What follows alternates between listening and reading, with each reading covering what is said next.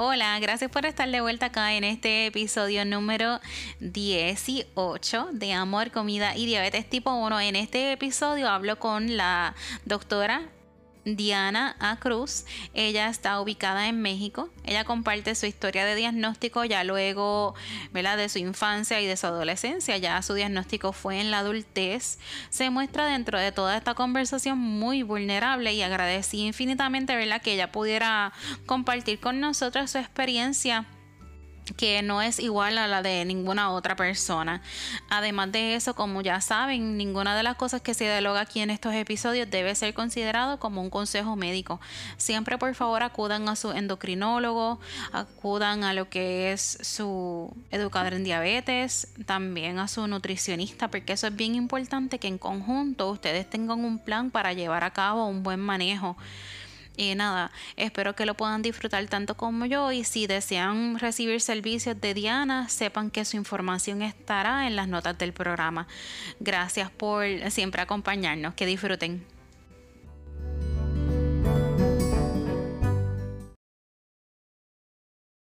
Ah, ya comenzó la grabación, ya puede empezar con la introducción. Hola, hola Rox. Eh, pues me presento, mi nombre es Diana Cruz. Eh, soy mexicana, probablemente el acento se note un poco diferente a, lo que estás usualmente acostumbrada. Eh, soy médico, soy médico cirujano, médico general, como quieran decir. Em, eh, hice la universidad en la Universidad Autónoma de Guadalajara. Y pues ahora sí que la historia del diagnóstico y un poquito de, de toda la travesía profesional pues se unen en este punto. Eh, vivir con diabetes cambió completamente toda mi vida o todos los planes estructurados de alguna manera que tenía. Eh, aquí en México desconozco eh, el enfoque o cómo se realiza en otros países, pero por ejemplo aquí en México haces entre cuatro, cinco o seis años en la Universidad de Medicina y posterior a esto haces algo que se llama el internado médico. El internado médico es como un año un poquito como de prácticas profesionales, es decir, es una rotación en el hospital. Y era el 2019, yo empecé el, el internado en el año 2019 y lo iba a terminar en julio del 2020 aproximadamente.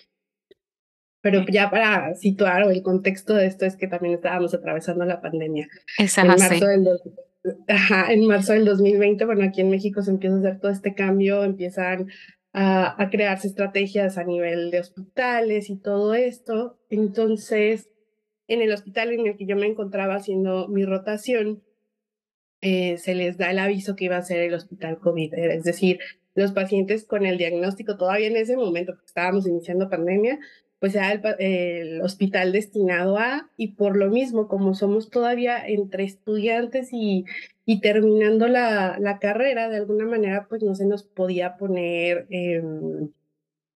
como en una situación de mucho riesgo. O sea, no teníamos por qué estar con tanto contacto con pacientes eh, COVID de alguna manera. Entonces, lo que se hizo en, en esa zona en la que yo me encontraba es que eh, los internos, es decir, los que estábamos haciendo el internado médico, nos iban a asignar a otro hospital.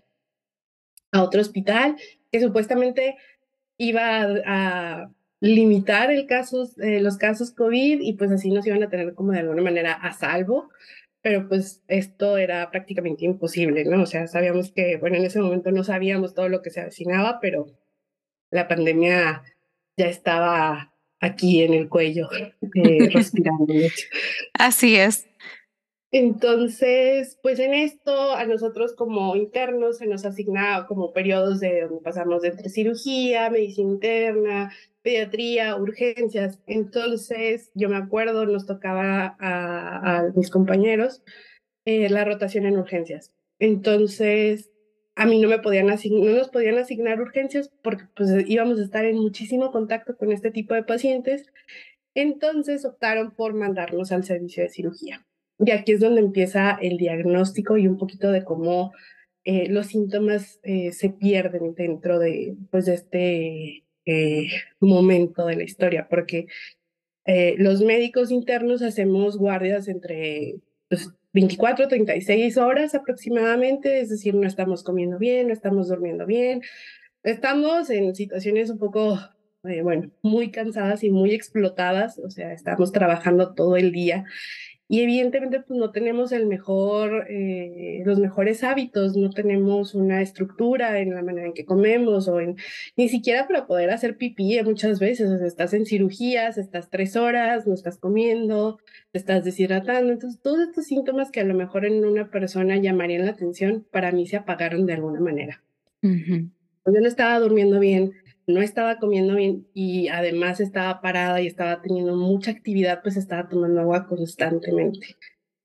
Entonces, en este periodo como de una dos semanas empecé a tener muchísima sed y es una sed terrible. Yo creo que si alguien puede entenderlo, somos las personas que debutamos con, con diabetes. Es una sed en la que eh, literalmente quieres estar pegada a la botella, no te puedes despegar porque es muchísima sed yo no tenía mucha hambre, al contrario, yo eh, lo único que sí noté fue esa pérdida de peso, pero pues tampoco estaba comiendo mucho, eh, estaba haciendo mucha actividad física de alguna manera, pues yo pensé que era pues hasta esperado, ¿no? O sea, no estás en, en un balance. Y pues la sed, estaba haciendo mucho calor, el cubrebocas, los, eh, los equipos de seguridad, todo lo que traías, pues también decías, bueno, de alguna manera no estaba eh, preparada para este cambio y a lo mejor pues va por ahí. Pero ya mis amigos me estaban diciendo, te ves muy cansada, te sientes bien. Y yo pues puede ser que ya estoy por acabar el internado, lo más seguro es que ya esté solo harta eh, y ya, o sea, realmente apagué los síntomas, pero avanzaron muy rápido. Fue cosa de semanas, así dos semanas y creo que semana y media. Y en ese momento, como a la semana y media de este cambio de hospital, nos regresan a nuestro otro hospital. Eh, nos dicen, ¿saben qué? Pues la pandemia como que no va a cambiar la situación y pues preferible que se estén en sus hospitales asignados para que los procesos de liberación queden pues como conformes de alguna manera. Yo regresaba, si no me equivoco, como un martes al hospital, porque nada más íbamos como por guardias, es decir, nos quedábamos 24 horas o 36 horas más o menos y descansábamos dos. Entonces, para este, esta secuencia de guardias, eh, a mí me tocaba, creo que regresaba un martes al hospital, a mi primer hospital, y yo ya me estaba sintiendo muy mal dos días antes. Yo me acuerdo un día antes de, del debut como tal, yo ya no poder ni caminar bien, me estaba muy cansada, me dolía muchísimo el estómago, no estaba comiendo, yo soy una persona muy organizada y el lugar donde yo estaba viviendo estaba hecho un caos, o sea, de verdad era un caos donde yo no me podía eh, ni parar bien como para recoger las cosas y se notaba que yo me estaba sintiendo muy mal. Llego al hospital a duras penas, así llegué casi casi agarrándome de todos los barandales, me sentía muy cansada. El hospital no era un hospital muy grande, tenía dos, tres pisos y jamás yo había usado el elevador para subir a, la zona de hospital. Tuve que agarrar el elevador eh, porque yo ya no podía, eh, las escaleras eran, yo las veía eternas, o sea, yo ya no podía, o sea, yo ya me sentía muy mal. Llegué casi arrastrándome así, agarrándome de las paredes. Llegué a, un cuartito que era donde teníamos dos internos y me acuesto así en un colchón. Y me una, mi, mi compañera de guardia y mi amiga me ve y me dice, Diana, ¿estás bien? Y le digo, me siento muy mal, me siento muy mal, me siento muy mal, creo que tengo que ir a urgencias. Y mira, aquí te voy a mentir, o bueno, no mentir, pero tengo muchos espacios como en blanco de esos días porque eh, ha sido como muy traumático de alguna manera. Entonces hay como lagunas mentales. Eh, algunos de mis amigos me, me ayudan como a enlazarlas, pero es eh, mal, Ah, porque aparte yo no estaba en la ciudad donde estaban mis papás, yo estaba haciendo mi internado en otra ciudad, o sea, yo no tenía más que un primo en esa ciudad y pues era el único que me, me podía contactar, pero con pandemia tampoco lo dejaron pasar al hospital, o sea, fue un caos mi diagnóstico, porque bueno, antes de adelantarme. Tanto, sí, no se preocupe, la realidad es que eh, es mucho y más volviendo al tema de la pandemia, la pandemia fue y nos cogió a todos. La realidad es que yo siento que, nos cogió muy desprevenidos porque en mi caso yo no pensé que iba a ser de tal magnitud. Yo era maestra en ese momento, yo estaba embarazada y siempre, siempre mi cuestionamiento era como que, pero está bien porque tal vez pues la próxima semana pues regresamos a la, a la escuela o tal vez ya en un mes regresamos y cuando yo me percaté de lo que realmente estaba sucediendo fue como, no sé, fue como tan abrumador, fue como que, como un shock, como que ahí, como que en tu cara, esto es lo que está sucediendo y era, y fue bien difícil. No me quiero imaginar en, su situación de sintiéndose mal, obviamente, en este caso también pues con los síntomas, tal vez eh, pues con el ajoro que tenía de, del internado, pues tal vez diciendo, ah, eso no es nada, eso es que estoy cansada. No, eso no es nada, eso es que no he comido. No, es que estamos haciendo mucha actividad física. O sea, como, como postergando tal vez lo que realmente estaba sintiendo, porque pues habían otras cosas sucediendo y, y la lleva hasta este punto. Eh, le hago una pregunta y para hacer un, un pequeño paréntesis, quiere decir que su diagnóstico fue ya en su adultez. Sí, fue, tenía 22 años. me diagnosticaron a los 22 años diabetes tipo 1. Wow. Es impresionante hablar con personas que son diagnosticadas ya a una etapa distinta en las vidas, porque pues conocemos el diabetes tipo 1 como este diabetes que se diagnostica en, en usualmente niños, adolescentes, y estos diagnósticos ya en su adultez es obviamente pues distinto. Como cuando llegas al hospital, estás destruida, sabes que tienes que hacer algo porque no te sientes bien. En ese momento, ¿quién obviamente ya sabes que tienes que ir a, urgencias. ¿Quién le, dan, le da ese último empujón, como decimos nosotros acá en Puerto Rico, ese último push, como que tienes que ir a hacer algo, Diana? Fue la situación, yo un día antes me acuerdo haber mandado como a, como a mi jefe directo, el encargado de, de los alumnos como tal, decir, eh, doctor, estoy pasando esto y esto, eh, me gustaría que me viera como el internista, el médico como asignado, y me dijo, primero hay que entrar por urgencias, pero él no se imaginaba los síntomas y yo de un día a otro eh, cambié completamente, o sea, de medio poder caminar a un día de ni siquiera puedo moverme por mi cuenta. En ese momento en el que llego al, al cuartito en el que te comentaba, mis amigos me ven muy mal. Y yo soy una persona que siempre ha trabajado mucho, que le gusta mucho la atención y demás y no poder empezar a trabajar en, pues en la rutina, yo creo que fue para todos como una sorpresa y de decir, creo que algo está mal con Diana. Y una de mis mejores amigas, que se llama Evelyn, fue la que me dijo, ¿sabes qué? Eh, me acuerdo que yo estaba como, pues estás eh, entre dormida y despierta, ya, ya estaba muy mal, tristemente. Y mi amiga me dice, ¿sabes qué? Voy a ir por una enfermera, te voy a canalizar, voy a sacar las muestras de sangre. Así como que no se esperó a más Afortunadamente, pues también estábamos en el medio, teníamos la manera de hacerlo. Eh, me toma las muestras, eh, me acuerdo que me, me canalizan ahí en, en, ese cuartito como de, de, estudiantes y yo me quedo dormida, o sea, de plano llegan residentes de, medicina interna, llegan otro, otro eh, llega el adscrito y me dice así como que no, no sales, porque a lo mejor no sabían si era COVID, también al mismo tiempo era de, pero ¿qué está pasando? Y una parte de mí siempre supo que lo, lo, más probable es que yo estaba debutando con diabetes, digo, pues a final de cuentas médico, pero también te empiezas a negar el diagnóstico, es decir, no, a lo mejor es otra cosa, no, no, no puede ser esto. Claro, porque el mismo peso de, ese tipo de, de este tipo de diagnósticos cambia completamente todo.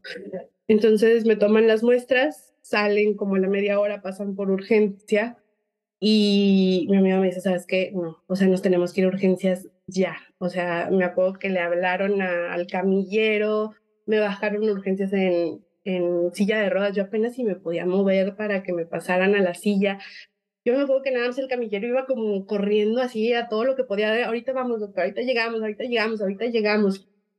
Me canalizan, bueno, me llego a urgencias, más o menos le platico lo que podía al, al médico de urgencias y me, me interno. Paso directamente a, a la camilla. Y pues eh, ya era evidente, o sea, prácticamente yo ya tenía el diagnóstico, yo ya sabía que era una diabetes, eh, yo me imaginaba que era una diabetes tipo 2 por mi edad, lo más probable, yo sentía que por ahí iba.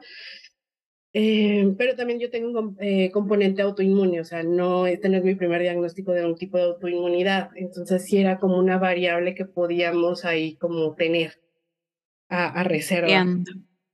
Entonces, pues me pasan, estoy en urgencias, es una urgencias como simulado porque el área de urgencias es ahora COVID.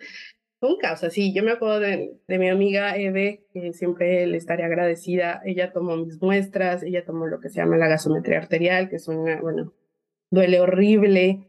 Eh, fue, fue caótico. Eh, pasé nada más, creo que ocho horas en urgencia. Inmediatamente me pasaron, yo, yo, creo que entré como a las 12 urgencias y yo para las seis, cinco de la tarde, yo ya estaba en, en piso de medicina interna. Me pasaron muy rápido, afortunadamente, y porque en realidad yo estaba en cetoacidosis. Yo estaba cursando una cetoacidosis diabética con una hemoglobina glucosilada de 12 puntos y algo, la verdad ya ni me acuerdo.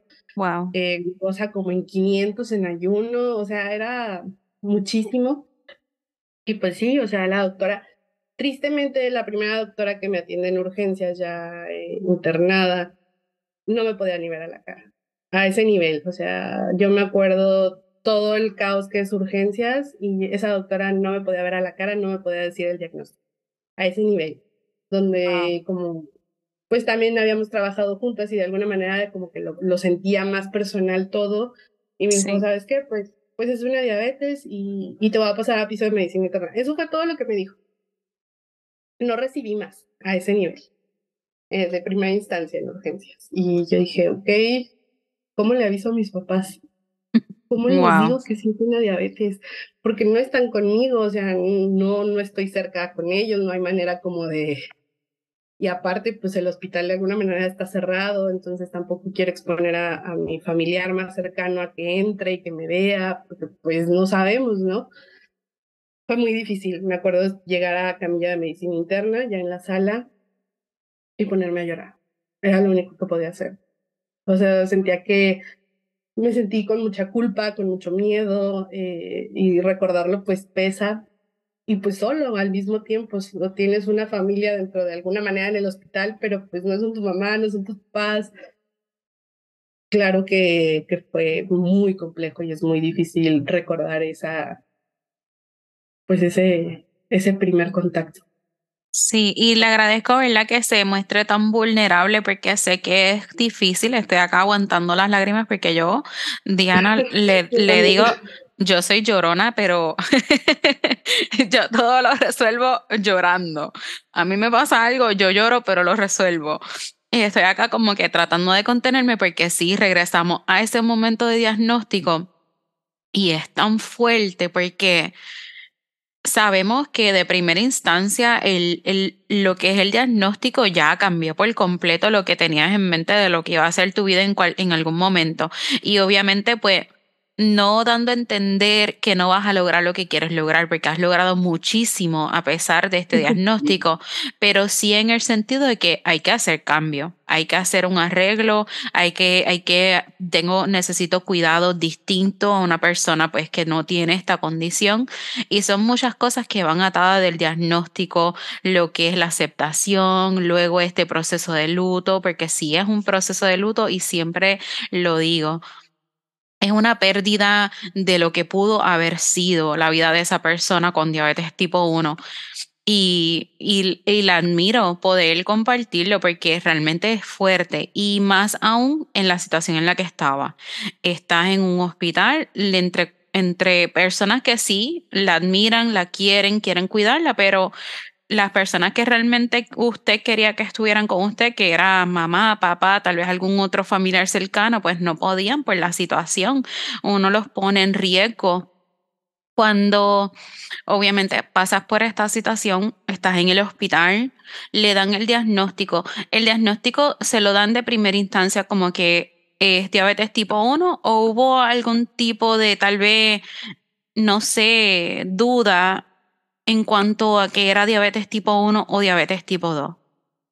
No hubo mucha duda, hubo mucho debate de alguna manera eh, con el médico internista que la verdad yo creo que fue una de las razones por las que yo seguí como buscando inicialmente, porque él me dice, no creo que sea una diabetes tipo 2. Así prácticamente me lo dijo, no lo creo. Dice, por la manera en que los síntomas empezaron, el tiempo que tiene de evolución esto, eh, la cetoacidosis por sí sola, dice, sí tienes factores a lo mejor como para pensar una tipo 2, pero dice, a mí algo me llama en que es una de complejo autoinmune.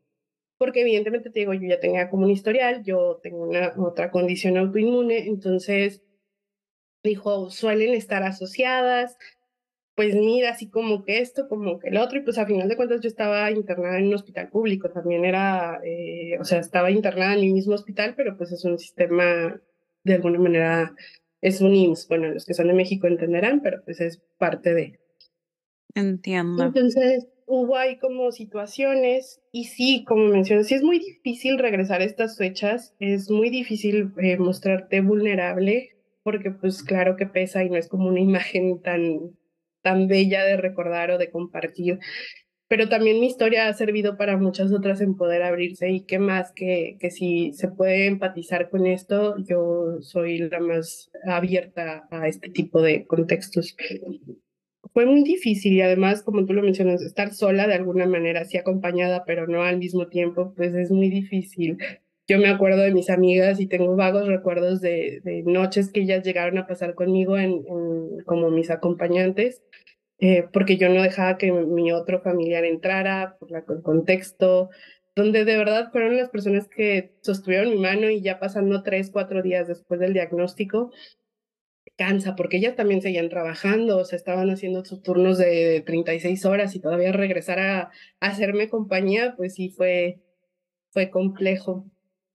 Mm, el doctor, eh, bueno, pasó que fueron como tres o cuatro días en sala de medicina interna, me pasan a terapia intensiva, eh, estuve tres días en terapia intensiva para estabilizar, para situar este como un contexto de menor riesgo, porque se atravesaba fin de semana.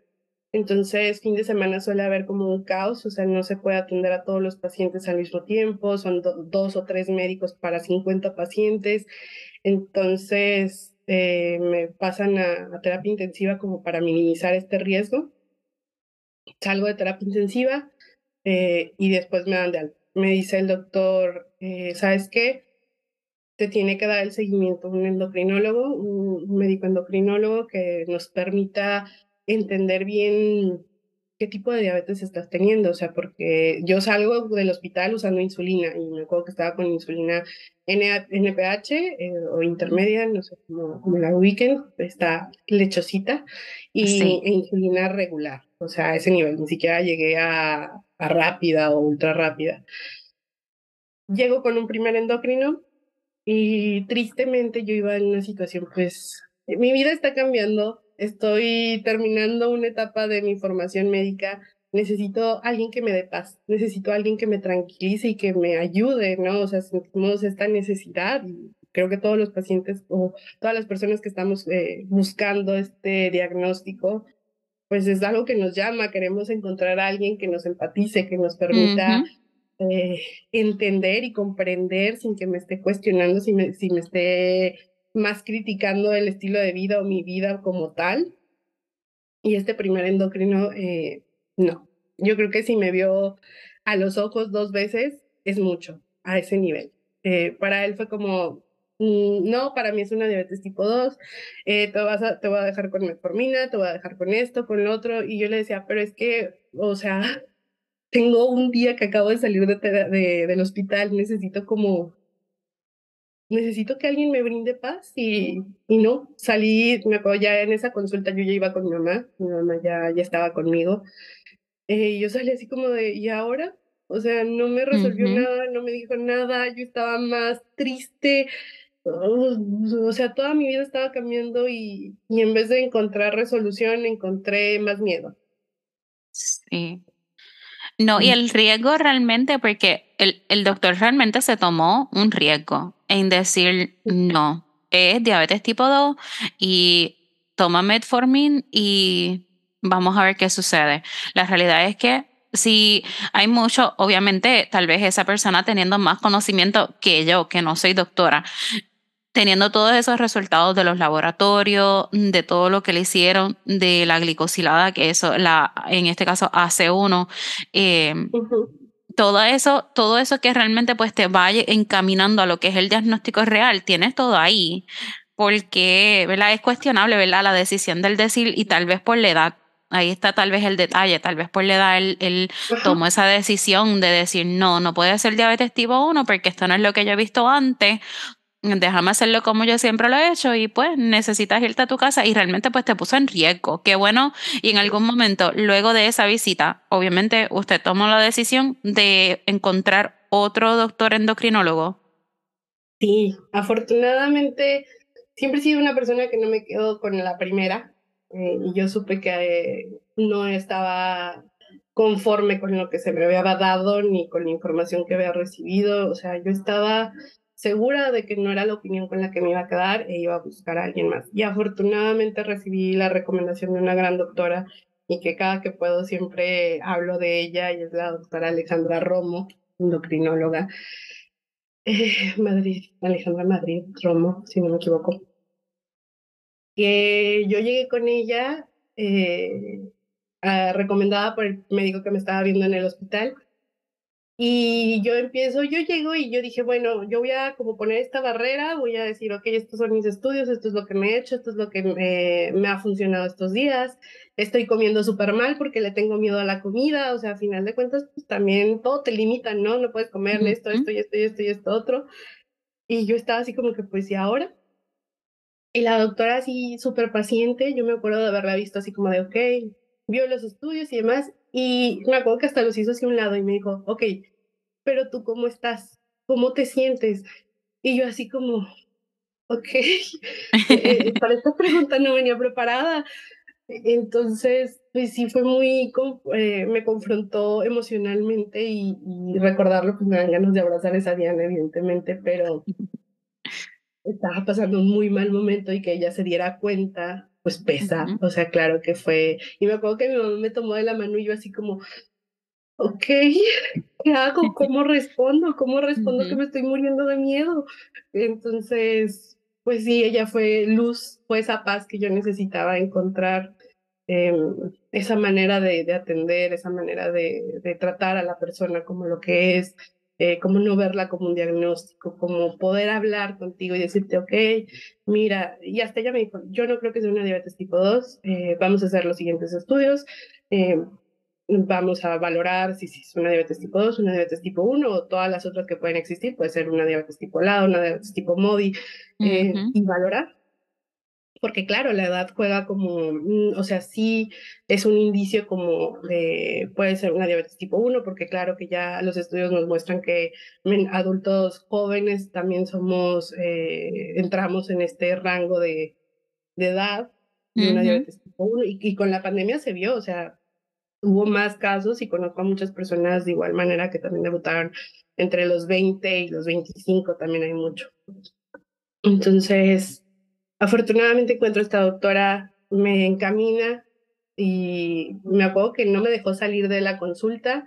Habló con un educador en diabetes que era nutrióloga y me dijo, eh, le pidió así como que, oye, tienes lugar para hoy o para mañana lo más pronto posible eh, para que la veas, porque evidentemente ella me iba a cambiar todo el, el tratamiento, o sea, dejamos de usar una insulina intermedia, pasamos a una insulina ultra prolongada y empezamos con bolos. ¿Y cómo voy a usar los bolos? Porque una parte es ser médico y poner tu receta y a cómo entender, ¿no? Pero otra es como, ¿y cómo la sigo? ¿Cómo, ¿Cómo cuento carbohidratos? ¿Cómo voy a comer? O sea, ¿qué es todo esto? Hay un mundo de por medio que no estoy entendiendo. Y así me acuerdo que marcó a la nutrióloga, que era una educadora, y le dijo, ¿sabes qué? Mañana a tal hora, eh, mándamela. O sea, yo salí con consulta del, de, nutriólogo y educador en ese momento porque me dijo, urge, urge que te vean. Y yo así como, ok, y luego me dijo, y vas a ir a comprar, vamos a ir a buscar esto que es un monitor continuo, eh, te lo vas a colocar y esto, lo otro, o sea, ya me estaba armando todo el plan y yo así como, ok, esto tiene estructura, quién sabe por dónde voy a empezar, no tengo ni idea, pero por lo menos alguien me estaba brindando más información. Y yo me acuerdo que esa noche no dormí bien, yo me acuerdo que me puse a leer todo lo que encontré, todo lo que había. Yo llegué con una idea de esa siguiente consulta y, y la vida cambió. Y ya estaba cambiando desde ese diagnóstico. Entonces,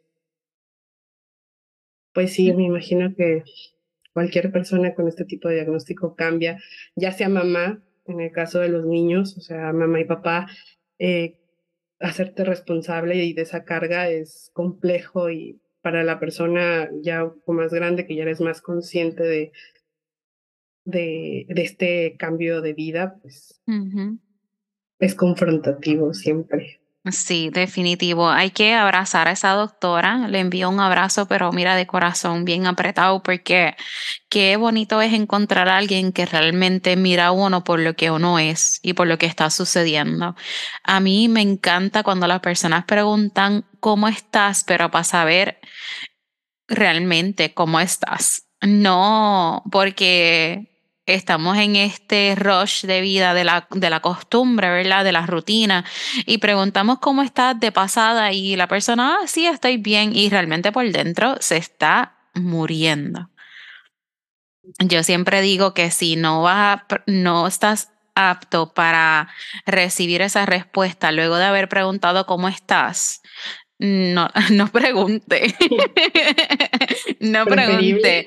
Preferiblemente no pregunte. Mejor, mejor dime que bueno verte mejor, eh, no sé, qué bonita estás, algún, algún, ¿verdad? Halago, pero cómo estás es tan profundo y las personas pues lo, lo, y me incluyo a veces en eso, porque a veces en el ajoro, ay, estás bien, sí, qué bueno, y seguimos por ahí, pero qué bueno que ella se tomó el tiempo de realmente ver que, que no estaba bien y pudo, y pudo darte luz dentro de esta situación, porque dando un poquito para atrás, Usted comenzó con insulina NPH y con R.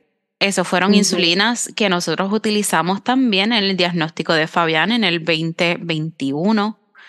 Y sé que son insulinas que se usan. Sí sé que son insulinas que, no sé, hay personas que le, que le funcionan de cierta manera o, o tal vez porque se alimentan de otra manera, pero hay insulinas mejores y bueno, en este caso era por lo que había dentro, o sea, me iban a mandar con una insulina prolongada eh, del hospital, pero no había en farmacia, entonces prefirieron, bueno, de eso a que te vayas sin nada, eh, por todo lo, todo lo económico que viene, entonces como que por eso fue la, la iniciativa, pero de hecho es un tratamiento que ya cada vez está en más desuso, tristemente es como el que se puede subsidiar actualmente por, por, los países, o sea, por los sistemas de salud, pero no es el tratamiento ideal. Eh, cada vez se ve, se ve que pues en vez de tener mejoría, tenemos más riesgos.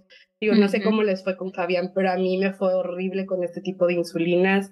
Eh, era un caos, ya estaba en hipoglucemia, ya estaba en hiper, emocionalmente pues no estaba pasando todo bien, era muy, muy inestable toda la situación. En cuanto a Fabián, no fue fatal. Hay que ser, tengo que ser bien honesta. No fue fatal. Yo, yo pensaba que mm, no pensaba como que era un remedio milagroso, pero sí pensaba que pues nos dieron el diagnóstico de diabetes tipo 1, nos dieron insulina, pues realmente pues ¿qué, qué más hace falta? Ya tenemos, era como que yo, yo de momento pensé de esa manera que no había, no, no había necesidad de más nada. Más sin embargo, cuando me pongo a leer y veo que estas insulinas pues no son las que están utilizando otros niños con la misma condición y con su edad, que él era bien pequeño, un año y dos, un año y dos meses, y me doy cuenta que realmente pues hay, otra, hay otras maneras de, ¿verdad? de tratar esta condición y con otras insulinas. Y cuando regreso a donde el endocrinóloga, entiendo que por segunda ocasión, al igual que usted, me vi en una situación muy incómoda. Me vi que no estaban realmente escuchando lo que yo estaba tratando de expresar, que las insulinas no le estaban funcionando, que pasaba un tiempo muy prolongado en altos niveles de azúcar. Sabemos que no es saludable, sabemos que es un niño en crecimiento y al haber planteado todas estas diferentes situaciones y, verdad, eh, eh, situaciones y no, y no, y no situaciones cualquiera, situaciones de riesgo. Y ver que la persona con la que se supone que tú confías y que puedas hacer ese equipo para poder brindarle una mejor calidad de vida a este, a este menor, a este infante, porque todavía es infante, y que no me escuches y que no me des un, no, no me una opción o hay otra cosa, no me dieron opciones. Y me acuerdo que salí de la, de la oficina de la, de la endocrinóloga y llamé a mi esposo y le dije, no vuelvo. Y él, pero, pero ¿por qué? ¿Qué pasó? ¿Qué pasó? Y él, no vuelvo porque yo tengo muchas preguntas y yo necesito que alguien me las aclare y me las aclare de corazón. Y no regresé. Luego hablé con otras personas que tienen un niño también con diabetes tipo 1. Me recomendaron otra endocrinóloga. Y así, al igual que, que le pasa a usted, esa doctora nosotros llegamos, le dijimos qué insulinas estábamos utilizando. Ese, nosotros salimos de allí con otras insulinas, porque ya tenía muestras en la oficina. Salimos con otro tipo de insulina, eh, con dos, con la Lantus y con la Humalog, y no, con, un, con un régimen totalmente nuevo, con un conteo de carbohidratos, que eso yo no lo tenía, porque nosotros estábamos por escala, que no sé si en México usan lo que es la escala que es, que, que es como un término, es un término como, ¿cómo le explico? Es, es un escrito que te da la, que te da la endocrinóloga. La endocrinóloga te dice, si Fabián está de 100 ah, a 150, vas a utilizar esta cantidad de insulina. Pero si está de 200 a 250, le vas a dar esta cantidad de insulina. Irrelevante los carbohidratos que iba a comerse. Y fue fue bien chocante como que tanto cambio, pero sí, al igual, al igual que usted, encontré una endocrinóloga que comprendió lo que estábamos pasando, comprendió la necesidad de mantener una, un, un buen régimen para él porque era tan pequeño y no, obviamente pues nos ayudó muchísimo, fue un proceso largo, pero sí ver que había había como dicen there, it's, the grass is greener on the other side como que estaba el, el, estaba o sea en ese otro lado estaba un poquito más verdecito el pasto y pudimos entonces lograr lograr sentir un, sentir un poquito de alivio pero es complicado todo. Y sí es yo creo que muy, muy pocas veces escuchamos o nos ponemos o nos detenemos a verlo el cambio que viene detrás. Sí sabemos todo, hay tanto mito detrás de, de todo lo que puedes y lo que no debes de hacer y cómo te debes de cuidar y cómo no te debes de cuidar y todo está, todo el mundo tiene una fórmula y un remedio perfecto, pero el ser consciente del cambio que vas a involucrar y sobre todo, bueno, en este caso que hablamos de la diabetes tipo 1, es no tienes idea de todo lo que te, se viene. O sea, es pensar en si vas a hacer actividad física, si dormiste bien, cómo vas a comer, si la comida tiene mucha grasa, si, eh, si te aplicaste bien insulina, si todavía tienes insulina activa del otro lado. O sea, viene tanta información de por medio y te tienes que hacer como muy ágil y vas en todo me lo tengo que aprender rápido y, y muchas veces perdemos de foco este proceso y es como no tenemos ni idea de lo que la persona puede estar experimentando y como que en la rutina de una consulta digo, desconoceré las razones de cada médico y pues cada quien eh, tiene una manera y un juicio de ver eh, a, las, a las personas con las que trata, pero el poder encontrar personas que te abran esta comunicación y que para mí sea como paz, dame paz, bríndame un plan, ayúdame a entender lo que está pasando, te rescata y como tú dices, es, estoy mal, estoy pasando un momento muy tétrico, pero por lo menos estoy un poquito más segura de lo que viene, por lo menos hay alguien de mi lado. Eso es así, sí, porque uno se siente y realmente, pues, no sé, en algún momento yo sentía que lo, lo que yo sabía y lo que yo, la información que yo tenía era poca y yo necesitaba mantener a alguien vivo. Y entonces no me estás dando la información y las herramientas necesarias para mantener a este ser vivo y pues yo no tengo más opción, yo tengo que buscar a alguien que realmente pues me dé la herramienta. Y antes de la, ir cambiando un poquito el tema en cuanto a lo que habías mencionado ahora de los mitos como tal, me mencionaste que la doctora le dio un, un eh, monitor de glucosa. Me indicó, me lo indicó, me dijo, ah. a comprarlo porque también estábamos con un, iba a haber un cambio en insulinas, yo necesitaba, aparte yo iba a contrarreloj, yo en esa ciudad yo ya me mudaba en dos, tres semanas, o sea, yo, como yo no era de ahí, yo ya me tenía que regresar a donde yo era, entonces todo tenía que ser todavía más rápido, tener la mayor eh, información posible todavía, o sea, era, acabas de tener un diagnóstico y todavía ya te vas a mudar aparte. Entonces era un caos todo. Yo, yo recuerdo como muy poco de, ese, de esos momentos, pero eh, inició con el sensor de freestyle, creo que como a las tres días más o menos, en lo que lo conseguimos y, y fue más o menos aprender, fue prácticamente inmediato, que sería una semana después del diagnóstico que yo empecé con el monitoreo eh, de la glucosa y pues obviamente fue una herramienta, pues es una herramienta de suma importancia al momento en que tienes una condición como es la diabetes. Sí, me sorprende que salió tan rápido que obtuvo lo que es el monitor freestyle porque en mi caso no fue igual. Fabián estuvo un tiempo, yo diría como alrededor de tres meses sin sensor por la edad.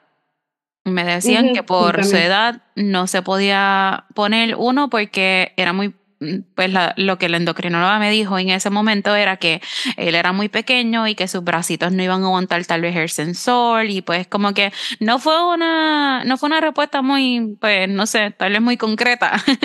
Pero esa fue la eh, sí fue como que no no es que los bracitos de él no lo van a aguantar pero no fue como que basado como que eh, no se la puedo otorgar porque no puedo porque no está FDA approved para edades de, para para su edad que es cierto los, los, monitores, los monitores de glucosa continua son FDA approved para dos años en adelante y él apenas tenía un año y dos meses. Entonces entramos en este debate de que obviamente pues él lo necesita porque es un niño, no sabe identificar sus, su, cómo él se siente en ese momento, si él se siente mal, si él, ese, todas esas cosas que conllevan este diagnóstico, él no me las sabe verbalizar, que yo sentía tanta necesidad por ese sensor y no fue hasta que yo eh, pues me comuniqué con el pediatra, hice otras averiguaciones y, el research que uno siempre hace para poder para poder tener un, sí, tomar una decisión y tener claridad sobre todas las cosas.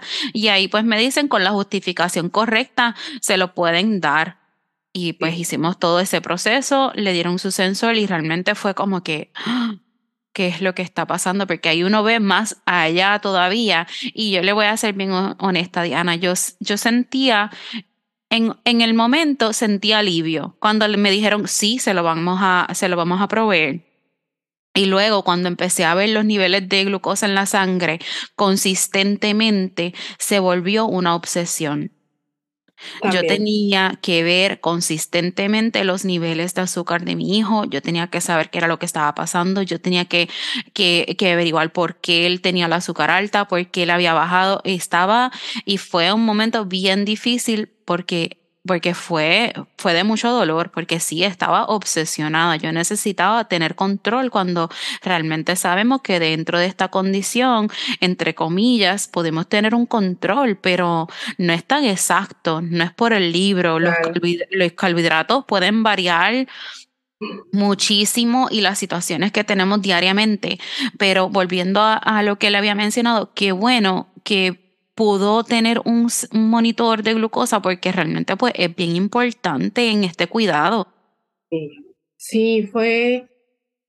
Em, no, no sé cómo describir la sensación. Creo que estás tan inmerso, yo estaba tan inmersa en, todo lo que tenía que hacer, todo lo que tenía que aprender y no dormir bien y estar leyendo, porque yo me obsesioné, igual que tú, yo me obsesioné por tener que saber todo. O sea, yo quería tener toda la información a la mano ya rápido, concisa, este, procesada, eh, con todas las habilidades y las destrezas, como, o sea, yo lo quería ya. Y evidentemente eso también cansa y es algo que a mí personalmente me llama mucho y es hablar de la salud mental, es decirte, oye, esto te puede cansar, esto también te va a desgastar, esto es inestable y, y también, como tú lo dices, este eh, centrarnos en el control y en realidad es, tenerle el miedo a perder ese control.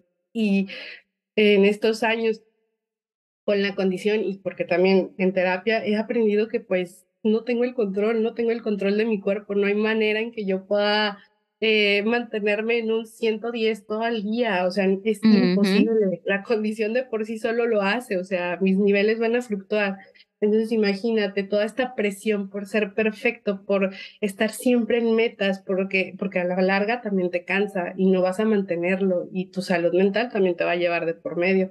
En el caso de ti, pues también estar tan al pendiente de tu hijo y al final de cuentas la responsabilidad es tuya. ¿Cómo lidias con eso? Es, es mucho y es desgastante, es, es complejo.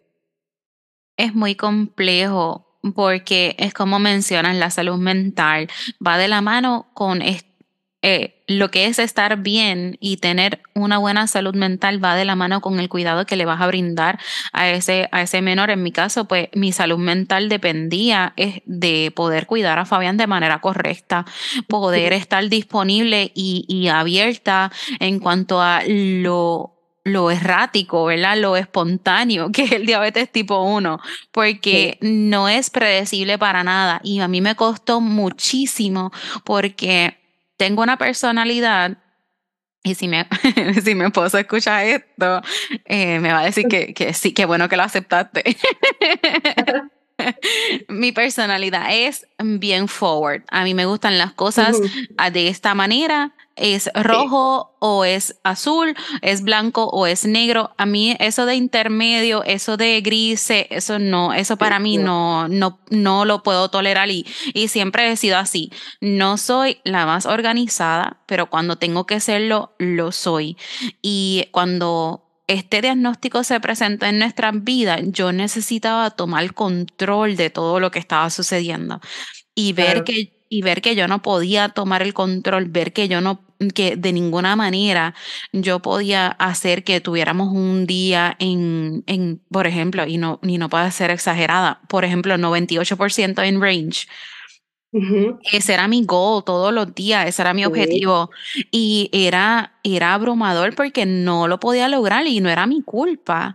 Y me costó mucho entender esas dos vertientes, que no lo podía controlar y, y no por eso era mi culpa, que fue un proceso que me llevó mucho tiempo poder comprenderlo y aceptarlo y luego de poder aceptarlo y cerrar ese ciclo, ahí es que pues empiezo lo que es el podcast porque digo, pues ya yo lo acepté, ya yo puedo brindarle otra, otra perspectiva a las personas que están pasando por, este, por esta situación, por este diagnóstico.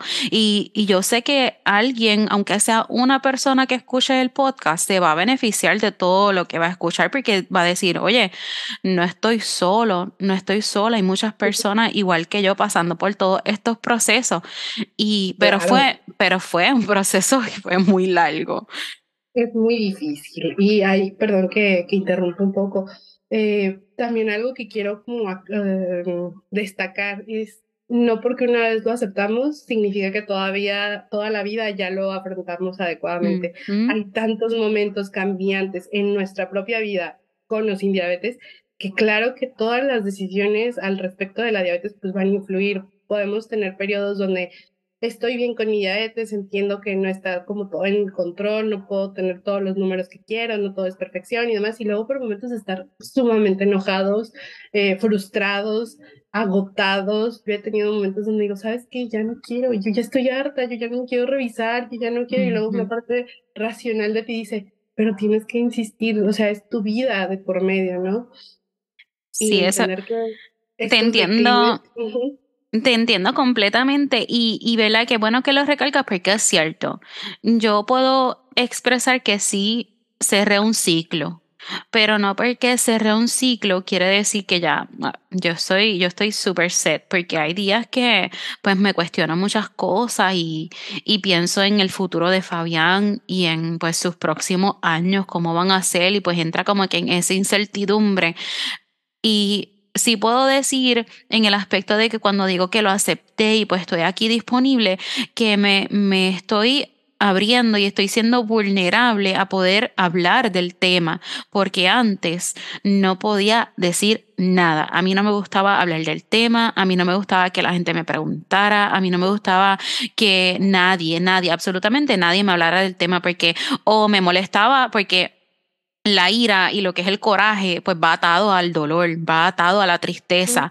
Y yo estaba en una tristeza muy profunda. Y en vez de llorar, en vez de estar vulnerable y mostrarme como que sí, mira, me siento súper mal, no, yo estaba, yo tenía coraje. Yo tenía coraje con el mundo, con, con, con las personas, con todo. Yo me sentía que yo no, no me sentía preparada para hablar del tema y para decir, ok, esto es lo que está sucediendo y esto es lo que va a pasar de aquí en adelante. Luego de un proceso muy largo, sí, por fin, pues acepté y dije, dije, ya está bueno, ya pues hay que pasar la página, ya pues vamos a vivir con esto, voy a ser excelente cuidadora y vamos a movernos hacia otra dirección. Y pude agarrar esas fuerzas de lo que estaba sucediendo y encaminarme en otra cosa, tal vez un poquito más positivo. Obviamente, como mencionas, nada es lineal, no es un proceso como que ya todo va bien y ya siempre vamos a estar bien siempre vamos a tener estos momentos de tristeza o estos momentos de reflexión. Y, pero nada, como, como mencioné ahorita, lloro, lloro, lloro un poquito y después al otro día pues lo resolvemos. Pero sí es un proceso muy, muy complicado, muy complejo. Sí, y es constante. Yo, algo que he aprendido y, mira, lo que tú dices de tu tipo de personalidad, yo soy, o sea, yo era la persona más cerrada y yo decía, esto es blanco porque es blanco y tiene que ser blanco. O sea, yo lo estoy viendo blanco y va a ser blanco. Para mí no hay matices, o sea, yo era como así y así van a ser las cosas. Entonces, entender que pues, pues, la vida está basada en colores, tenemos diferentes grados, hay hay tanto, pues cuesta asimilarlo y esta pérdida de, del control, y siempre lo pongo entre comillas, porque dime quién tiene controlada la diabetes, nadie. Quien te diga que ya controló su diabetes te miente, porque la diabetes cambia todos los días, a cada minuto, y lo vemos con nuestra glucosa. Esa estabilidad que tanto buscamos se vuelve un sueño eh, tan idealizado y tan difícil de alcanzar que pues obviamente se vuelve hasta nuestro propio enemigo. Es, muy complejo. Definitivo, tratar de buscar esa. Lo que sucede es que también las redes sociales y nos consumen mucho porque nos presentan en, ¿verdad? lo bonito de lo que está sucediendo y realmente tal vez no se muestran muy, muy disponibles en enseñar lo que realmente es. Y ahí es pues donde se tajiversa un poquito lo que es el diabetes tipo 1 porque wow, ¿cómo está? Porque nos cuestionamos, wow, pero ¿cómo esta persona lo está haciendo tan bien y yo no? Y como ya, pero ya tiene un niño de la misma edad que, que mi hijo y ella muestra estas gráficas, pero súper espectaculares, pero no nos cuenta que en ese día sus alimentos fueron bajo en carbohidratos. Claro.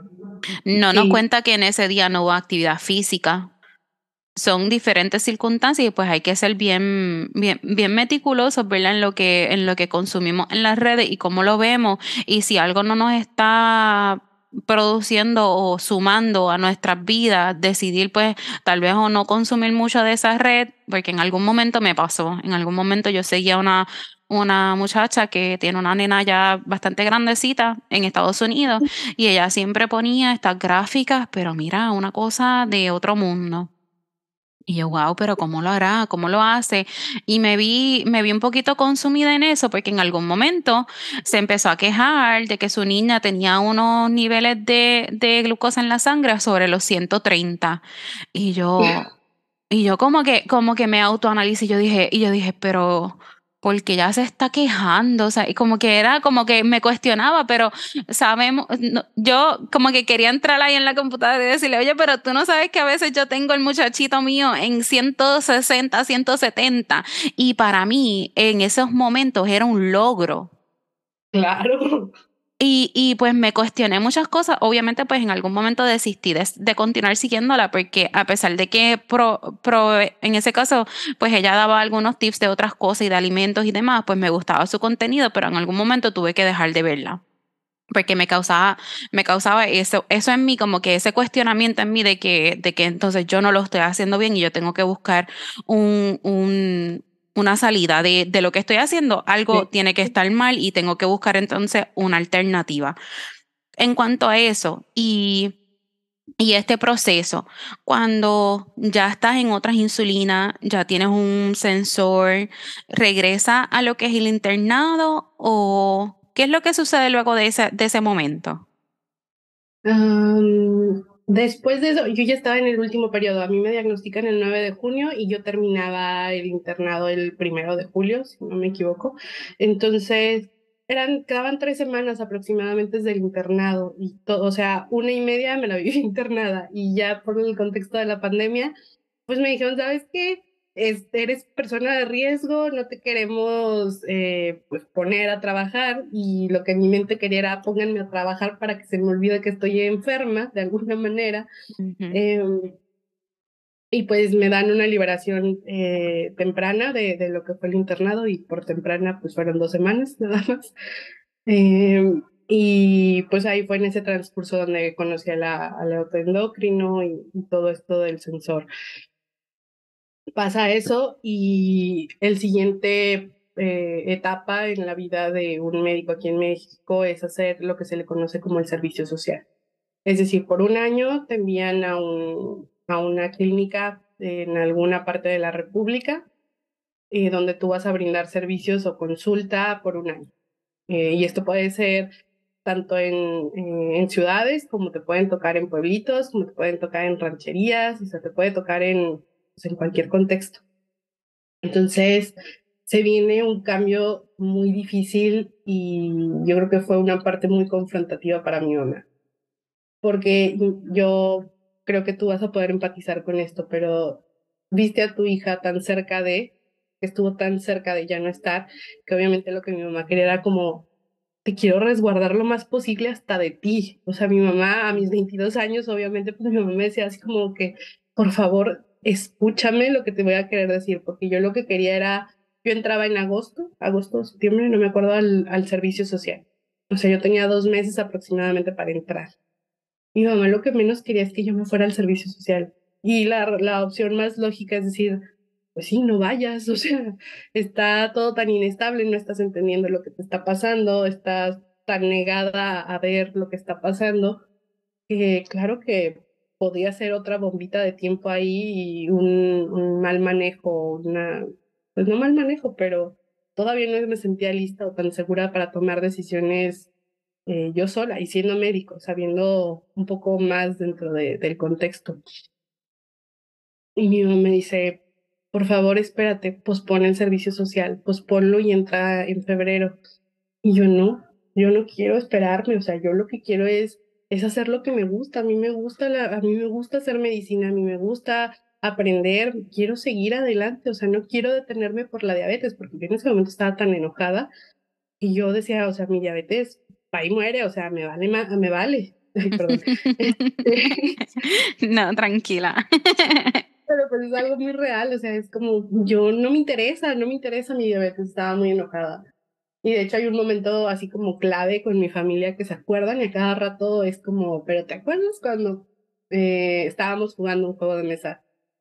Y pues perdí, perdí en ese juego de mesa. Pero yo estaba tan enojada que yo aventé el juego, yo dije, ya no quiero jugar, ya me voy y me encerré en mi recámara. Como vi la adolescente eh, pasando sus peores etapas, así me vieron mis papás y como que dijeron, ay, como que no está tan, tan bien esta esta muchacha ahorita. Entonces yo estaba muy enojada, estaba muy enojada con la vida, estaba muy enojada con todos.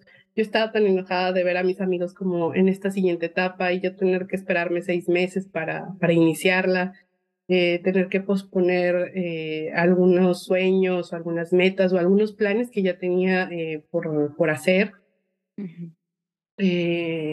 pues era difícil, era difícil tener que hacer, hacerle frente a la condición. Y las redes sociales jugaron también algo muy importante porque yo desconocía que había una comunidad de por yo desconocía que la gente hablara de esto. Y pues claro, entras, buscas y te das cuenta que no estás sola y que lo que estás experimentando muchas personas también lo están viviendo. Y dices, ok, ok, o sea, no está mal lo que estoy sintiendo, o sea, es normal de alguna manera o es esperado que, que esté enojada. Y, y yo, las primeras personas que conocí en la comunidad, bueno, eh, por redes, son a Gina y a Carlitos, eh, que les mando un saludito, Gina Piquina y Carlos, soy Carlos Rono, que ellos también estaban, pues estaban en la pandemia, estaban encerrados, empezaban a hacer lives, entonces ellos hablaban de lo que era vivir con diabetes, de, pues en su experiencia 10, 12 años, Y dije, ok, ok, o sea, hay más personas viviendo, hay más personas que entienden lo que estás pasando. Vamos a escucharlas a final de cuentas. Entonces esos seis meses de, estar enojada y frustrada, pues poco a poco cambiaron, pero obviamente aquí también pues es como destacar, yo tuve que llegar a buscar un psicólogo, o sea, y yo creo que fue la decisión que más me aplaudieron mis papás porque en decir, ¿saben qué? Creo que sí estoy mal. ya que yo lo aceptara, fue un gran paso. ¿Saben qué? Necesito de ayuda porque yo no puedo sola. Mentalmente me estoy exigiendo tanto que no estoy entendiendo ni lo que estoy haciendo. Y claro, estar es hiper en metas porque yo estaba, híjole, pero yo ya me estaba restringiendo muchísimo la alimentación. Yo estaba teniendo, y aquí voy a hacer pues una alerta, pero eh, yo estaba eh, empezando con trastornos de la conducta alimentaria, estaba eh, ejercitándome más no poder, o sea, estaba teniendo conductas de muchísimo riesgo. Y cosas que pasaban por saludables a ese nivel. Porque claro. pues me estoy cuidando, estoy haciendo, pero mi salud mental estaba en niveles catastróficos. Entonces, pues también lo empiezo a ver desde esa parte adulta de, creo que no estoy haciendo las cosas bien y sé que no estoy haciendo las cosas por un bien mayor. Lo estoy, estoy canalizando todo de diferente manera.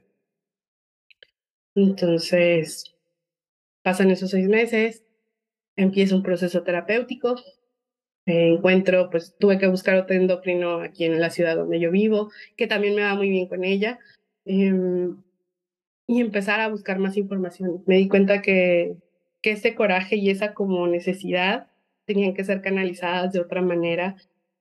Y decido empezar algo que se llama o formarme en la educación en diabetes porque yo me di cuenta de, del papel que jugó en mi diagnóstico y yo creo que en el de todos para darte cuenta que lo que estás viviendo y cómo tu diabetes se va a comportar a la larga va a ir cambiando cambias conforme y con ella y a la par. Entonces, sí brindó un nuevo panorama en mi vida esa decisión. Quiere decir que entonces en este proceso de que su mamá le solicita que no se vaya, que pues que ella necesitaba de cierta manera cuidarla, porque pues dentro de todo pues eres su bebé. Claro, pasen, los años que, que, pasen, siempre vamos a hacer, siempre vamos a las mamás, somos así, queremos cuidar a nuestros hijos por el periodo más largo posible. Y la puedo comprender totalmente, porque independientemente a Fabián lo diagnosticaron ahora o lo hubieran diagnosticado más adelante en su vida, adulto ya y va a ser la primera que le iba a recoger. No, vente, yo te voy a cuidar ahora. no me importa lo que estás haciendo. Vamos a tomar un break. Y dentro de todo, pues realmente pues lo que hizo su mamá por, por usted fue algo grande dentro de todo, porque le dio ese momento de autoanalizarse y de decir, oye, realmente pues no estoy bien porque no estoy tomando decisiones adecuadas con mi alimentación, como con mi manejo. Cuando cuando, y, y en cuanto a la alimentación, alguien le dice, oye Diana, no tienes que comer así, puedes comer lo que quieras, o, o siempre entendió que tenía que hacer algún tipo de dieta? Mm, al inicio, con este primer endocrino, eh, lo primero que me dijo, vaya esto, vaya harinas, vaya jugos, vaya todo, así como que no vas a comer ya nada más, o sea, prácticamente me dijo verduras, proteínas y así como que ya, básicamente para él era porque ni frutas, a ese nivel me dijo, no mango, no plátano, no papaya, me dijo todo así, yo, y pues, qué voy a comer, no? O sea, eh, ok, bueno, pero despuésito de esta, eh, de, de, la segunda endocrino que voy con la siguiente nutrióloga, ella fue muy clara y me dijo, ahorita no, Dice, más adelante sí. Y me quedé como, ¿cómo? Y me dice, ahorita necesito que tú entiendas cómo es que tu glucosa se va a ver, cómo van a impactar los alimentos, cómo vas a ir tomando estrategias. Quiero que veas, porque evidentemente pues yo ya traía el, el monitor, ¿no? Entonces también ayudaba al juego de decisiones. Entonces dice, ahorita no, ahorita necesito que tú pues empieces a contar carbohidratos, empieces a ver, a analizar y todo esto. Después sí, es decir, nunca se me prohibió en esa, en esa consulta, en esa siguiente consulta, eh, los alimentos como tal. Pero sí me dijo, dame, dame chance, o sea, déjame que entiendas lo que va a cambiar o cómo vas a tomar tus decisiones y ya después sí, los vas a ir incorporando poco a poco. Y me dijo, porque si tú te empiezas a restringir, dice, vas a tener conductas de riesgo. Y ahí fue mi primer poquito rojo. Ahí fue como esa banderita se me dijo, ten cuidado, porque esto puede, puede ser contraproducente en muchos sentidos. Entonces, dice, entiende a tu cuerpo y luego lo vamos a ir, eh, vamos a ir creando este balance, porque a final de cuentas es eso, o sea, no puedes limitar toda tu vida o todo el consumo de ciertos alimentos eh, a expensas de, de, cifras hiperplanas, o sea, de gráficas súper en rango y demás, y también te está creando un componente emocional difícil de lidiar. Eh, eso en cuanto a la alimentación, y pues sí, poco a poco, te digo, estas conductas cambian, eh, se vuelven, me vuelvo hiper exigente, es decir, eh, hiper restringente, eh, yo todo hiper, o sea, yo quería tener todo el máximo control así, yo quería ver esas gráficas en 100 todos los días, eh, yo no quería que subiera arriba de 140, yo así quería todo hiper, hiper, hiper, hiper, hiper. Y pues sí, claro, eh, la endocrina me decía, wow, estás en super metas, este, ni parece que tienes diabetes, y yo, claro, pero a expensas de qué? No estoy comiendo nada, no estoy, me estoy matando en el gimnasio, o sea, ¿qué más? Sí, que, que era, era realmente todo lo, lo, que es en exceso, pues no es saludable. Estaba no estabas comiendo como corresponde, tampoco, está, tampoco, tampoco estabas haciendo ejercicio. No es que no hagas ejercicio, es que no, estabas tal vez haciendo demasiado ejercicio que tampoco es saludable y eran como que tantas cosas y sí, la gráfica se ve hermosa, pero volvemos como, como estábamos hablando ahorita, lo que vemos es la gráfica, pero no, no sabemos qué hay detrás de esa gráfica y por qué están sucediendo esos niveles, entre comillas, tan espectaculares. Cuando, cuando Fabián lo diagnostican, eh, que regresamos ya a la casa, yo me acuerdo esas primeras semanas de yo decidir que realmente era lo que le iba a dar a él de comer, desayuno, merienda, almuerzo, merienda, comida, para mí era bien frustrante porque yo quería, pues, tenerlo todo, eh, tener todo lo que conllevaba un plato, por ejemplo, sus vegetales, sus frutas, sus carbohidratos, sus proteínas, pero realmente no era, no es, no, no son cosas que uno hace como pensando en que deben ser prolongadas, que si yo estoy haciendo esto debe ser por un largo tiempo. Entonces estaba haciendo cosas que yo sabía que no iba a poder mantener, que no era algo que yo podía hacer a largo plazo. Y me acuerdo que yo, yo pues dentro de todo, pues me gusta hacer mucho, mucho chiste y ser como que comiquita, pero es para aliviar la carga que hay tal vez en las conversaciones. Y me acuerdo que alguien me dijo en algún momento, ay, lo que pasa es que tú, tú quieres ser un, un, Pinterest mom con esas comidas que tú preparas, qué sé yo. Y yo, yo sí, hay que me encanta este, esto y la foto y yo la, la comida. Pero yo no, yo no contaba que la mitad de la comida Fabián no se, no se la comía. Eh, a veces ni, ni nada del plato él quería porque él fue lactado y él lo que quería era leche. Entonces son cosas que pues vemos desde afuera, pero realmente no sabemos qué es lo que está sucediendo y qué bueno que en algún momento pudo, ¿verdad? Pudo recibir esa ayuda y decir, mira Diana, no, esto pues no, esto está bien, pero no es la manera correcta de hacerlo. Ahora te pregunto, porque esta pregunta es importante, Diana, ¿te comes, ¿te comes tus tamales de vez en cuando? claro, claro. Me acuerdo mucho de, del primer año, eh, pues estábamos a mitad de año y pues todos estábamos como muy susceptibles a la noticia. Digo, en mi casa no es nada nuevo que haya diabetes, mi papá tiene diabetes, eh, pero es diabetes tipo 2. Entonces, de alguna manera estábamos como bajo el contexto, pero al mismo tiempo, pues no tan educados de alguna manera. Y ahora, como situando las diferencias. Eh, y mi mamá dice, mi mamá siempre ha sido la persona que cocina en casa y prepara comidas súper deliciosas y demás. Entonces, yo añoraba un tamal, o sea, yo llegué a diciembre y pensé, quiero tamales, o sea, ¿cómo le voy a hacer? ¿Cómo voy a pasar las fiestas? ¿Cómo voy a pasar mi cumpleaños? ¿Cómo voy a, bueno, mi cumpleaños también fue como muy difícil. Y dije, no, o sea, ¿qué voy a hacer de mi vida? Y mi mamá fue como de, bueno, y si los hago así como que mira, que cambiamos. Ahí hizo su receta, las cambió, hizo otro tipo de, en vez de manteca, usó otro tipo de aceite y demás. Bueno, trató de hacer como la versión más, eh, eh, vamos a llamarlo... Eh, Saludable. Amigable, amigable. Amigable. sabíamos que pues es masa, o sea, es masa, grasa, entonces, pues tampoco así como que gran ayuda, pero así me acuerdo haber contado la masa, hicimos reglas de tres para ver más o menos cuánto, cuántos gramos de carbohidratos iban a tener y yo poder saber cuánto inyectarme.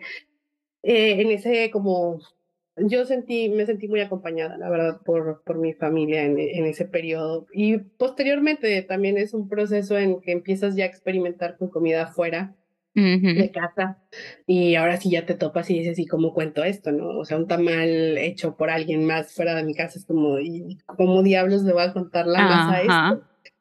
Pero sí, claro que se puede, claro que se puede. Qué bueno que, que, está en otra etapa, ¿verdad? De, de lo que es el, el diagnóstico, porque, y, lo digo, ¿verdad? En, en, forma para, para distraernos un poco, porque el, el contenido es, bien, pesa mucho, ¿verdad? Toda esta situación y todo el diagnóstico. Y yo me acuerdo que en algún momento yo decía, pero nunca le voy a poder dar pancakes a Fabián porque los pancakes son bien altos en carbohidratos y realmente pues es bien difícil contabilizarlo y la realidad es que el conteo de carbohidratos en los pancakes, yo no sé quién hace los conteos de carbohidratos en los pancakes, pero están totalmente equivocados. Hay que multiplicar esos carbohidratos como por tres, porque realmente son, son, wow, son bien difíciles. La, la verdad es que, y pasamos por estas situaciones de probar alimentos y decir, pues tal vez eso no fue suficiente insulina, tal vez hay que hacer un poquito más. Y con el apoyo de mi esposo, como mencionas en, en su caso, que su, su, familia la apoyó muchísimo, mi esposo siempre fue pilar dentro de toda esta situación porque él siempre se mostró bien fuerte, a pesar de haber llorado como bebés los dos en ese primer día del diagnóstico pero luego en el proceso se mostró bien firme y bien tranquilo de que todo iba a estar bien, de que lo íbamos a poder manejar. Sí tuvimos nuestras situaciones entre medio de este proceso, porque no podemos decir, ¿verdad?, que todo es color rosa dentro de todas estas cosas, porque un matrimonio de por sí es complicado. Imagínese también añadir a esto niños y añadir niños con condiciones. Son muchas cosas que, ¿verdad? que se añaden a todo esto, pero sí siempre fue un, un, un pilar súper importante dentro de este proceso porque hace falta el apoyo. Y no un apoyo de una persona que uno conoce porque una amistad, porque el hermano tiene diabetes tipo 1 también, no ese tipo de apoyo. El tipo de apoyo que recibimos del hogar, de ese núcleo cercano que, que, que dices, estoy aquí, estoy disponible y lo que necesite lo vamos a poder lograr y dialoga conmigo y comparte conmigo. Y tu mamá en este caso quiere tamales, pues vamos a hacer una receta nueva. vamos a improvisar. Sí, realmente eso es, eso es, eso es de corazón, eso es puro amor, porque no hay ninguna otra manera de describirlo. Ahora, Diana, ¿dónde te encuentras en este proceso? ¿Qué estás haciendo? Eh, sé que eres doctora, como lo mencionas al principio del, del, del episodio. ¿Qué, ¿Quién es Diana ahora en, este, en esta etapa de su vida? Diana, actualmente, eh, bueno, ya, ya soy médico, ya estoy titulada, ya estoy, ya practico. y se logró. Eh, y aparte terminé y soy educadora en diabetes, también se logró, fue, fue algo que, que cambió mucho. Y el desarrollo del diplomado como tal, en, yo lo hice con la Asociación Mexicana de Diabetes era un tema muy, muy personal porque sabía la importancia que tiene en, mi vida y en el impacto en mi vida como tal. De hecho, fui el primer lugar de esa generación porque de verdad se hizo con tanto amor. Yo nada más estaba así como todo lo que yo quería haber recibido en mi diagnóstico, pese a que tuvo ahí sus turbulencias y también tuvo sus, sus puntos muy buenos, también sentía que me faltó mucho. Entonces yo lo hice por esa Diana, sobre todo esa Diana recién diagnosticada que sintió que el mundo se acababa, que sintió que la vida dejaba de tener un sentido y que estaba muy enojada y muy frustrada. Eh, pues a eso se lo debo. entonces sí, soy médico y soy educador en diabetes. Sigo actualizándome, sigo haciendo más diplomados, sigo estudiando mucho, como se verá. y y siempre es con ese pie, con el pie de, de crear un espacio de empatía, un espacio seguro. Eh, mi red social, sobre todo en Instagram, creo que se basa en eso y es lo que trato de compartir, en mostrarte que no todo es perfecto, no hay, no idealizar estas cuentas donde todo, como tú lo mencionas, todo es perfección, todo es estoy súper concentrado, estoy súper en meta, todavía tengo perfecta, o prefiero no hablar del tema, porque también hay quien dice, yo la llevo bien, a mí no me pasa nada, yo no quiero tocar el tema, yo no la sufro, no quiero dramas, lo que sea, también es válido. Pero siempre creando un espacio desde la comprensión y, y, contextos en cada persona, porque pues así como mi historia es diferente, la tuya es diferente, hay muchísimas que también se viven de manera diferente, así como nuestros deberes todas son diferentes. Qué bueno que pudiste completar lo que realmente pues era, era el, el, objetivo, obviamente con, con un camino distinto para llegar a ese objetivo, pero lo lograste y me alegro muchísimo porque realmente pues sí sentimos que en algún momento, como mencionas, el, el mundo como que es como si, si se acabara realmente en ese momento, es como que, ah, pues ya para qué, y es difícil porque lo digo y es como que chocante porque si en algún momento uno dice, oye, pero ¿y ahora qué hago? Pues ahora no hay más nada que hacer. Pues ya se acabó todo y es fuerte. Pero qué bueno que pudiste colectarte y pudiste decir, no, Diana, recógete, que por aquí seguimos, aunque con frustraciones, aunque con procesos, aunque con ¿verdad? distintas situaciones en todo esto, lo vamos a poder lograr. Y me alegro muchísimo que lo haya podido hacer porque a mí me encanta el contenido que tienes en las redes. Siempre lo veo y siempre quisiera llegar, ¿verdad? A poder compartir tanto y ser más activo en las redes, pero obviamente por mis otras responsabilidades no... No sé, tal vez pues debo de, dejar de, de, dar excusas, ¿verdad? Debo dejar de dar, de, dar excusas y ponerme, ponerme más productiva, pero realmente las redes pues hay que dedicarles mucho tiempo. Y si uno quiere pues que otras personas pues alcancen ver su contenido pues hay que ser más activo aunque la felicito por eso además de todo lo demás que está haciendo que eso está muy bonito. Ahora mismo en específico eh, Diana qué estás haciendo estás en una oficina médica atiendes a pacientes con diabetes tipo o diabetes o qué es realmente a lo que te está dedicando ahora mismo actualmente doy consultas en línea eh, consulta médica solo en México, es decir, a menos que la persona tenga el acceso a comprar medicamentos en el país, pero también eh, doy eh, educación en diabetes, tengo pacientes en Estados Unidos, tengo consulta en Estados Unidos también que, que buscan el servicio, es decir, Educar en diabetes no solo es decirte cómo vas a comer, qué cambios hacer, cómo tomarte tu glucosa, pero también es ayudarte a crear estrategias, es decir, así como buscar esto que me facilita de acuerdo a mi estilo de vida, cómo debo de aprender a usar la insulina, porque pues, llegan de, desde recién diagnóstico hasta ya con más de 20, 30 años de diagnóstico y apenas estamos dando como un clavadito a, a esta información. Entonces, a eso ahorita me estoy dedicando. Eh, y la información está en mi en Instagram.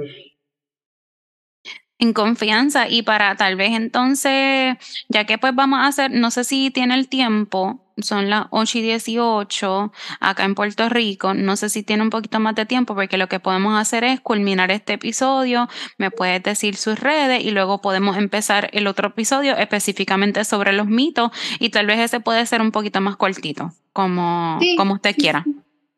Sí, si quieres, sí, todavía nos queda, todavía tengo tiempo, digo, no me han confirmado la, siguiente sesión, pero sí. Perfecto, pues mm. entonces, si las personas te quieren conseguir en las redes, ¿cómo te consiguen, Diana? Estoy en Instagram ahorita exclusivamente como doctora, como DRA Diana A Cruz. Es doctora Diana A de Alexandra, pero nada más lo recordé, lo recordé. Cruz. Y, y ya de ahí pues se abren las, eh, la información para la consulta. Ahí está el link. Perfecto. Antes de irnos eh, y para culminar con esto, quisiera saber qué, qué utilizas actualmente. ¿Utilizas el sensor solamente o tienes bomba de insulina también? No, actualmente tengo un respiro, también hay que descansar de la tecnología, soy de eso. Eh, no estoy nada más con el glucómetro y con en múltiples dosis de insulina. Ok. Eso está válido también. Hay que respirar de vez en cuando. Eso es válido. Sí. es válido. Y más cuando el componente emocional te empieza a obstruir ahí un poquito, entonces es válido suspenderlo por un tiempo. Sí, definitivo. Lo que voy a hacer, Diana, es que voy a parar esta grabación. Luego comenzamos otra vez como si no, como si no hubiera pasado nada. ¿Está bien? Ok.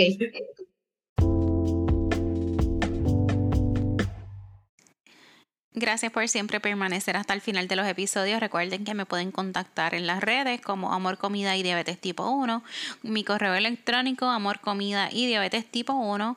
De igual manera, de, la información de Diana está en las notas del programa, su Instagram, su información sobre. Eh, cómo atienda pacientes y demás.